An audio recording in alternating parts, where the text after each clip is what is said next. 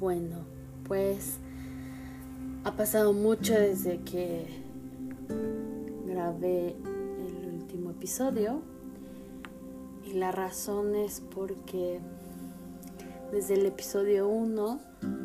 uno de mis mejores amigos escuchaba ese material y me daba su retroalimentación. De hecho fue el que me dijo que tenía que hablar más de mí para que pues quien me escuchara, si no me conocía, tanto formación o lo que me dedicaba a hacer, me, me dijo él, tienes que decirle a la gente quién eres, qué haces. Y bueno, el punto importante es que él falleció el año pasado y pues cuando me animaba a pensar el tema para hacer la grabación, pensaba muchos temas, muchas situaciones y me daba cuenta que, que hacía un poco de resistencia para grabar porque me confrontaba con el hecho de que su ausencia estaba presente, ¿no? Me confrontaba con que ya no me iba a escuchar, ya no me iba a dar la retroalimentación, e iba a confrontarme con el dolor de, de su ausencia, a pesar de que viviendo mi duelo y su pérdida, bueno, mi pérdida respecto a su vida y su presencia, pues lo vivía en el momento a momento de estar cerca a su muerte. Y bueno, le fui dando vueltas y entonces ya empezando el año dije, no, ya, retomamos estos episodios porque finalmente cuentan como con un objetivo muy claro para mí que es un medio para poderme comunicar, sí, con quien me escucha, pero también es un medio de crear, de generar, de movilizar mi energía, de plantearme proyectos, cumplir, pues, más que objetivos o metas, pues mi propia verdad, conectar con ella, mi propia voz. Y bueno, entonces, este es nuestro siguiente y nuevo episodio conversando desde el ser, con el ser y para el ser, conversaciones del ser. Y pues el tema que, que me resuena platicar el día de hoy en este episodio es un tema que se me hace bastante importante en cuestión a que a partir de, de este tema se desencadenan muchísimas cosas que podemos comprender de nosotros mismos. Igual es un tema que ya se ha hablado bastante, es un tema que pues puedes encontrar en una lectura, en el trabajo de conciencia en la psicoterapia. Es un tema de día a día con estos cambios energéticos que estamos viviendo en estos meses. Y el tema va en relación a la maduración del ego y las heridas de la infancia. Entonces, bueno, desde el punto como, como acompañante de procesos emocionales, como psicoterapeuta, pues podría hablar de mucha teoría respecto al tema, pero más que ir como citando y diciendo que esta es una verdad absoluta, es una de las partes de una verdad, de una realidad, pero me parece que es interesante como un camino de autoconocimiento y encuentro, y también para conocer a los que amamos o con los que convivimos y nos relacionamos. Entonces, bueno, resulta que para poder comprender las heridas de la infancia, tenemos que hablar acerca del desarrollo del ego, y básicamente, o bueno, complejamente hablar de eso que es el desarrollo del ego es justo el desarrollo del yo. Esta estructura, esta organización psíquica, que no solamente es en relación como a cogniciones o emociones, también es en relación al cuerpo y que se va constituyendo desde que nacemos progresivamente eh, en nuestra infancia, con nuestras experiencias, con las figuras que nos cuidan, nuestros cuidadores principales, pues se va generando el yo, se va produciendo, construyendo el ego. Algo que es bien padre de saber, de, de tener muy claro en el proceso de conciencia y de autoconocimiento, es que el ego no se puede extirpar, no se va a eliminar, sino el trabajo de un proceso terapéutico o un trabajo de conciencia es básicamente, eh, y eso sí es básicamente, confrontarnos con que no va a eliminarse el ego y conocerlo, porque es una organización que está construida por la crianza, más no por una eh, verdad absoluta, sino es producto de nuestras experiencias. Y cuando somos niños, pues eh, esta construcción nos puede ayudar a sobrevivir, pero en algún punto no nos ayuda a sobrevivir, sino lamentablemente lo que va haciendo es que pues nos puede generar limitaciones, inconsistencias, problemáticas en nuestras relaciones y en nuestros vínculos afectivos. Entonces, pues bueno, eh, el desarrollo del ego va de la mano con la adaptación de nuestro carácter, con nuestro desarrollo de la personalidad, porque básicamente están de la mano. Entonces, esto les decía, se gesta desde antes de nacer, desde que nacemos y va desarrollándose. Entonces pasamos por diferentes fases en la que vamos pasando por eh, como confrontaciones con los derechos que tenemos del hecho de estar en esta tierra, de encarnar en un cuerpo y de vivir justo en la tierra. Entonces, en la primera fase nos vamos a, voy a hablar un poquito de la teoría para irnos enfocando. En la primera fase nos vamos a encontrar con el derecho a existir. Y suena muy lógico porque justo es como yo llego a esta tierra y entonces si mis cuidadores, en el caso que son papá, mamá, a veces no son el caso,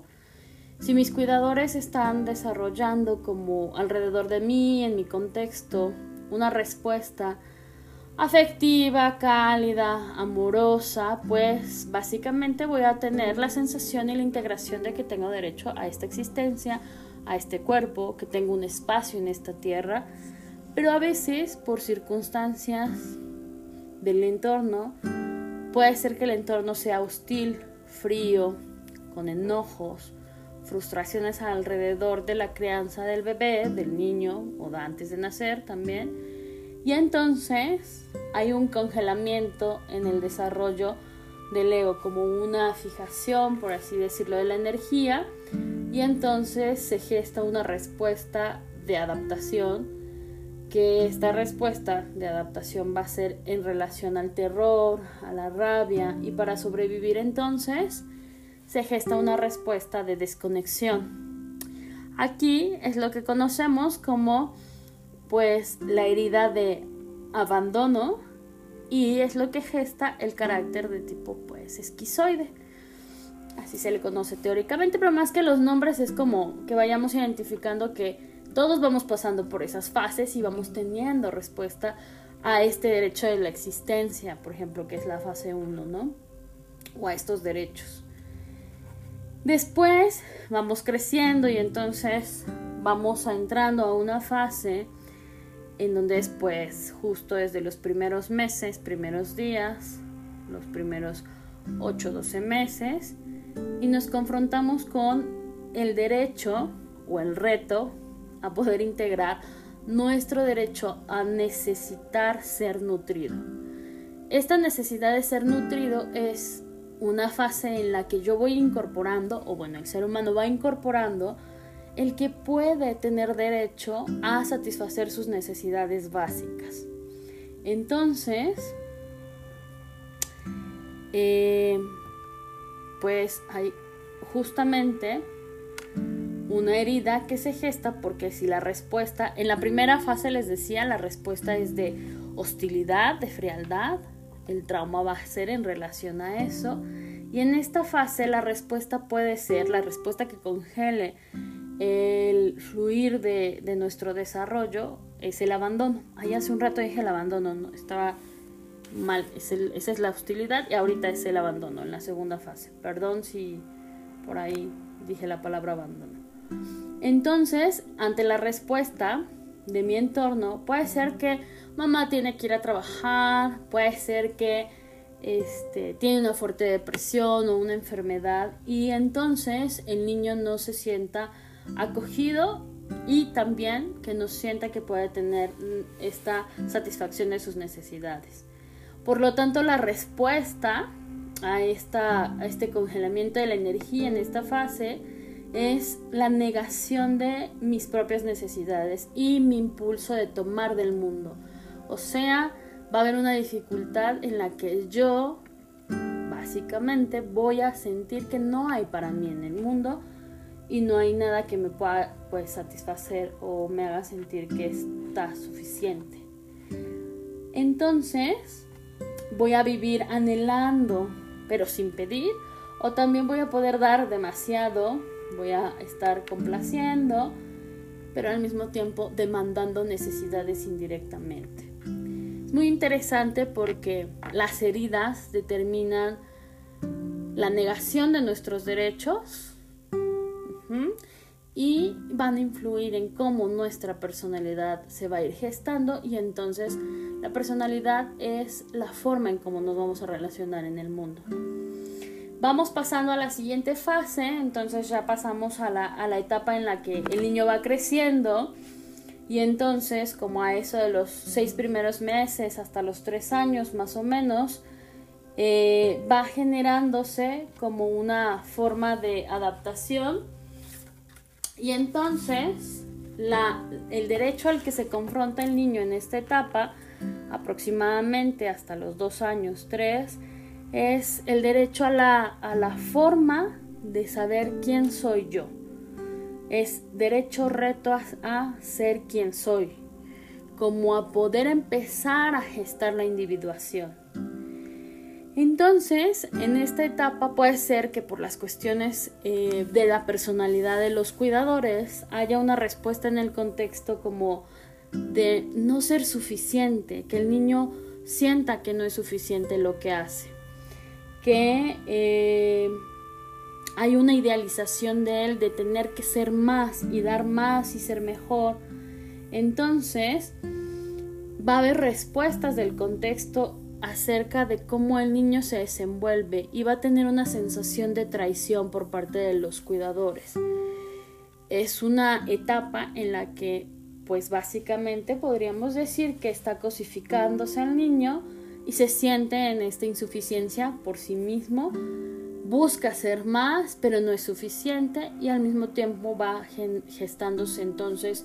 una sensación de traición por parte de un progenitor, por parte del cuidador. La reacción ante esta forma de detenerse la energía, la forma de defenderse del niño, va a ser responder con furia y con rabia, pero de una manera impotente. Entonces, va a negar su ser real. Aquí se va a gestar con mayor facilidad un pseudo self, un, como una máscara de quién es él. Y a esto se le conoce también como imagen idealizada, que este es un tema muy importante para otro episodio, es bastante amplio, porque pues todos luchamos con la imagen idealizada. Esta imagen idealizada, rápidamente, es una creación de lo que creo que debería de ser, pero no soy pero lo tengo que sostener con mucha energía y aparentemente lo sostengo entonces para la vida social y aparte me voy confundiendo porque entonces no solamente lo, lo, pongo como una máscara para los otros, sino a veces hasta puedo llegar a pensar que sí verdaderamente tengo que llegar a hacer eso, si no, no existo. Entonces, eh, aquí aparecen estas sensaciones que a veces algunos adultos y jóvenes también pueden llegar a expresar como esta sensación de no siento que sea suficiente lo que hago y me siento un impostor haciendo esto, ¿no? Como estoy engañando a la gente. Y pues básicamente, estoy diciendo mucho básicamente, pero este, pues sí, concretamente lo que tiene que trabajarse es que se dé cuenta que está desconectado de los sentimientos y que está desconectado del aquí y el ahora, hay que arraigarse mucho para encontrar la propia verdad. Y bueno, por eso también parte de, este objetivo de generar este podcast, porque pues por ahí anda un poco de mi herida, en el sentido en que justo voy buscando mi verdad, estoy buscando mi voz, me estoy conectando más con poder ser quien verdaderamente soy y es un camino de mucha, mucha confrontación y sí hay una etapa en donde hay una sensación de duelo de, la pérdida de la imagen idealizada. Pero ese también es otro tema para otro podcast. Entonces, bueno, em, el sistema en que se adapta entonces el niño, o bueno, pues sí, este individuo que vive esta herida, es que va a vivir sobrecargándose de impotencia y hay mucha dependencia de quién es él, de quién va a ser él y va a ser una dependencia de quién está controlando esa imagen, ¿no? Generalmente pues es uno de los, en la infancia es uno de los cuidadores, uno de los, uno ya sea papá o mamá o un cuidador importante. Y bueno, en la corporalidad también las heridas se van gestando específicamente, pero ahorita más que hablar de la corporalidad y de la energía en donde se va eh, acumulando corporalmente, es como reconocer mi desarrollo del ego y que este tiene un camino que se bloquea y entonces gesta una, una respuesta. Bueno, y pues pasamos a la siguiente fase. Es una fase ya en donde el niño pues ya puede básicamente un poquito más grande generar esta fase de individuación más, más claramente. Entonces pasa como por esta fase de autoafirmarse. Pero en esta respuesta, bueno, el derecho en esta fase es el derecho a autoafirmarse y la respuesta que puede generar trauma es una respuesta de sometimiento y humillación. Entonces es una respuesta que los cuidadores gestan o objetos psicológicos, otras relaciones, vínculos importantes, que gestan como una sensación de humillación constante que puede llegar a quebrar la voluntad del niño. Lo que va eh, teniendo como respuesta organísmica el niño es odio y rabia y bueno, va a ser una forma de vivencia en sus vínculos en donde va a tratar de ser muy complaciente, pero al mismo tiempo muy viviendo en el sufrimiento y arrastrando a los otros a ese sufrimiento. La siguiente etapa, el ego pasa por una tarea, un reto de poder de poder lograr con el derecho a amar y ser eh, amado, amar y a desear, un derecho de poder manifestarse de una forma amorosa. Y entonces en esta etapa, que es una etapa edípica, de los 6-7 años, el niño puede vivir una respuesta de rechazo a su expresión en tanto sea como como que va a haber una exigencia de ser un niño bueno o ser un niño que puede, por la edad, que puede ir como en pro de su impulso, en pro de su instinto, y pues queda muy marcado en la represión ese instinto, ese impulso,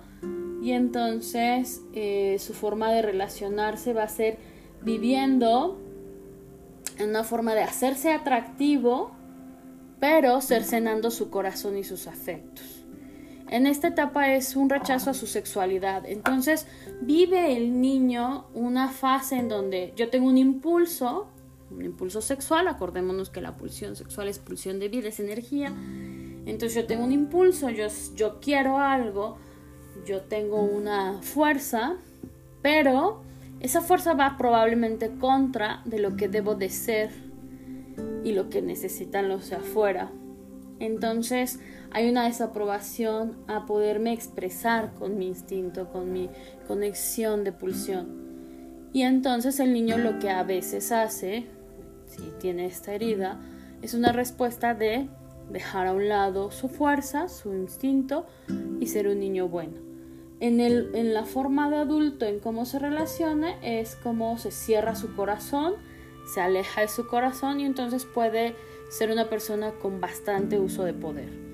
En la adultez entonces esto se va a ver reflejado, este ego se va desarrollando. Estamos diciendo que es un ego infante que va generándose eh, progresivamente por las experiencias de la crianza. Entonces, ante estas respuestas del contexto se va gestando un carácter, una personalidad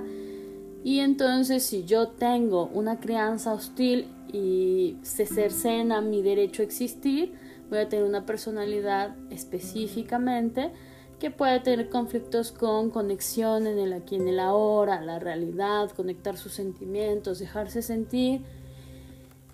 y así sucesivamente. La segunda herida, que es abandono, genera dependencia en los vínculos y siempre una sensación de,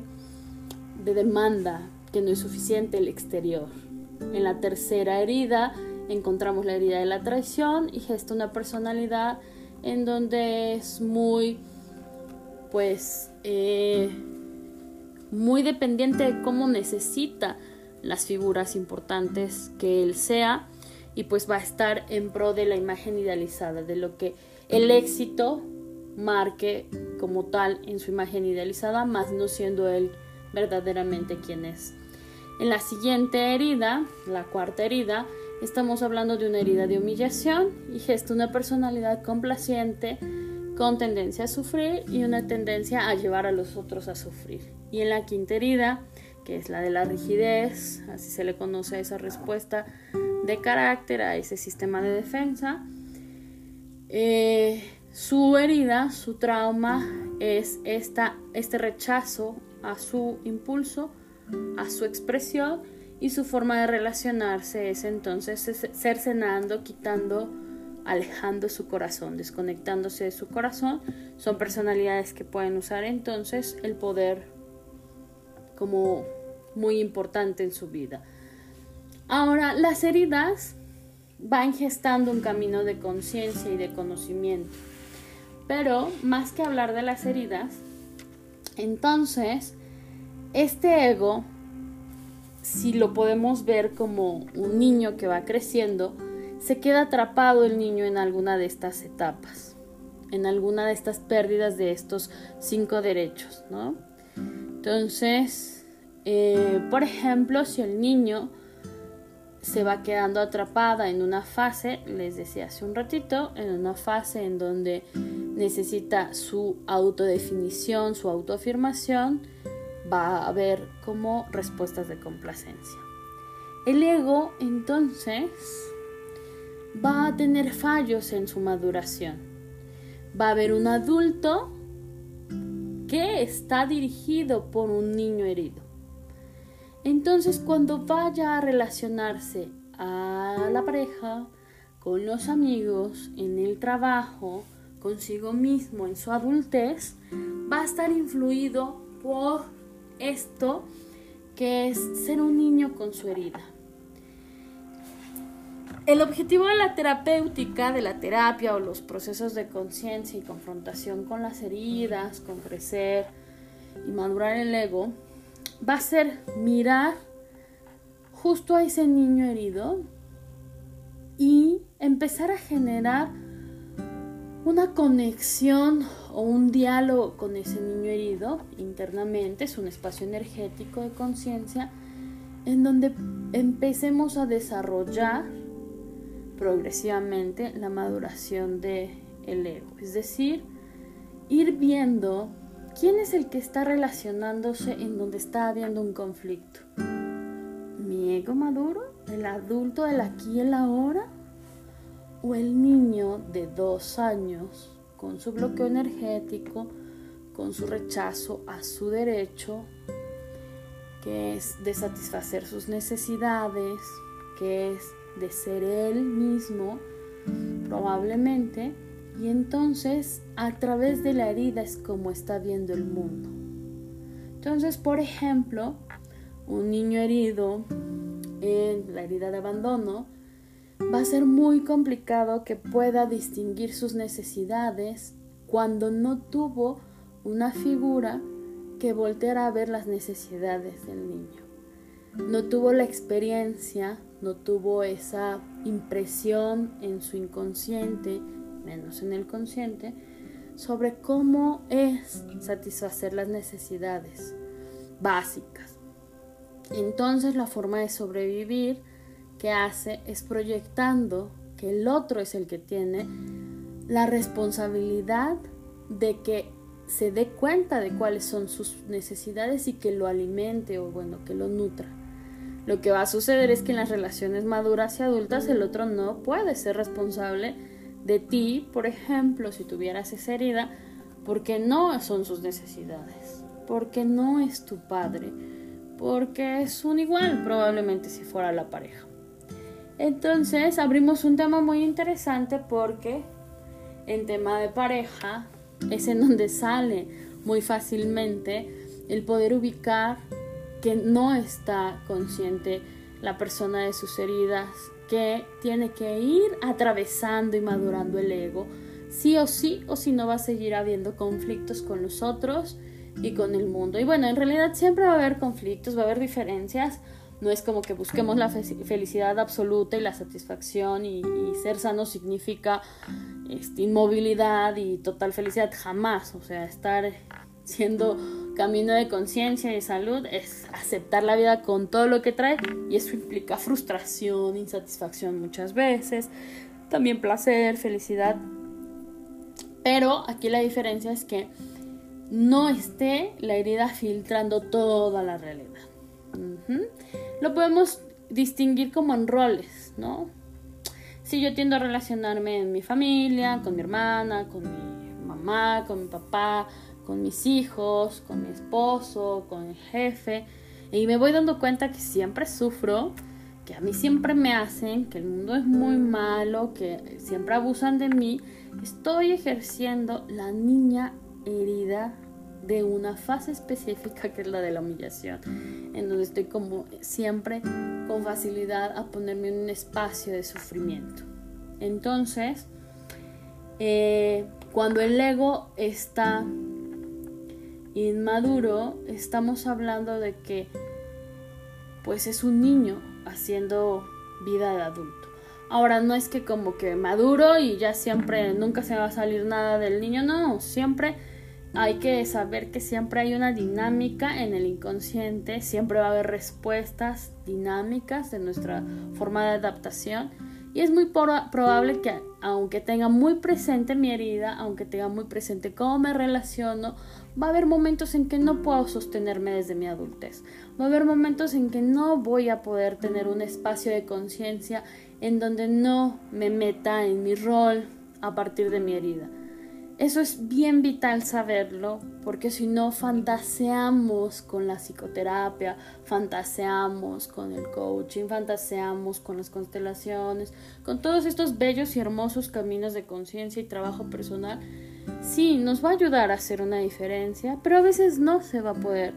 como siempre, tener la respuesta adecuada y consciente dirían en, el estudio de Padgore 50-50. A veces puedo, a veces no. A veces sí me da mi estado de conciencia. A veces me da que no estoy como, como no sensible y entonces no voy a poder. Y me refiero sensible al mundo, sensible a mí, a mis necesidades. Hay que saber que cuando le decimos sí a tomar la conciencia, sí a ir en pro de conocernos para mejorar cómo nos relacionamos con nosotros mismos y también así como nos relacionamos con el mundo, es también aceptar que no va a haber perfección. Y justo ahí es como abrirle la puerta a la vida con todo y la frustración, por ejemplo. Entonces, mi plan para, para el siguiente episodio justo a partir de esto, de saber las heridas, de que el ego tiene un desarrollo, que tiene que madurar y que a veces no puede ir como madurando con naturaleza durante toda su infancia, porque va a haber cortes energéticos, formas de relacionarse de los padres y el contexto educativo y familiar, y entonces hay una respuesta de adaptación. A partir de saber esto, para el siguiente episodio es hablar acerca de el amor maduro, ¿no? Es más que hablar acerca de cómo el amor es un estado de conciencia y cómo es entonces cuáles serían las características de una persona que tiene la capacidad de relacionarse en función de su conciencia, en función de su estado de conciencia. Una persona consciente, una persona responsable, pues va a estar abierto a la vida, les decía, y eso significa tener el corazón abierto a recibir y a dar. Y bueno, eh, este es un tema que me encanta muchísimo. Yo también me dedico un tiempecito de mi vida a hacer supervisión de, de psicólogos que están practicando psicoterapia. Eh, tengo un centro de psicología en donde trabajamos pues un modelo de psicoterapia que se base en el en la conciencia, en la responsabilidad de la existencia, el trabajo corporal, el trabajo de estas heridas, madurar el ego. Y en las supervisiones trabajamos mucho con estos temas porque es un camino de conciencia y es un camino de encontrarse, es un camino de conversar con el verdadero ser y dejarse ser libre tal y como uno es. Espero que sea bastante em, este episodio bastante pues jugoso de nutrición, de conocimientos y si tú quieres saber más de esto te recomiendo mucho leer pues libros de core energética. Aquí hay como mucho tema que ahondar respecto a las heridas y el trabajo psicocorporal. También podrías leer los libros de Alexander Lowen, como el de bioenergética, el de ejercicios no, sino el de bioenergética, La voz del cuerpo y otros libros que tienen donde justamente habla acerca de las fases del ego y sus derechos de existir, derecho de ser, derecho de autoafirmación y todos los que estuvimos viendo en este podcast. También podrías leer un libro que se llama, no me acuerdo el autor ahorita, pero son el libro de las cinco heridas, que es muy sencillito, muy resumido tiene todo. Y pues el libro de El Sí a la Vida, que es un libro de core energética de esta maestra bellísima Molina, que es poblana y que está buenísimo su libro también. Y pues sí, hay algunas dudas. También podemos organizar unos talleres, pláticas en Fundación Rama, que siempre organizamos este tipo de conversaciones y sin problema nos contactas, me contactas y lo hacemos para poder clarificar cosas teóricas. Entonces, bueno, me despido. Este es mi primer episodio del 2022. Me emociona mucho seguir compartiendo. Y si hay comentarios, pues puedes encontrarme en mis redes sociales, también en Jardines con Sentido y Fundación Rama. Bueno, un abrazo y nos vemos conversando con nuestro propio ser para estos próximos meses del 2022.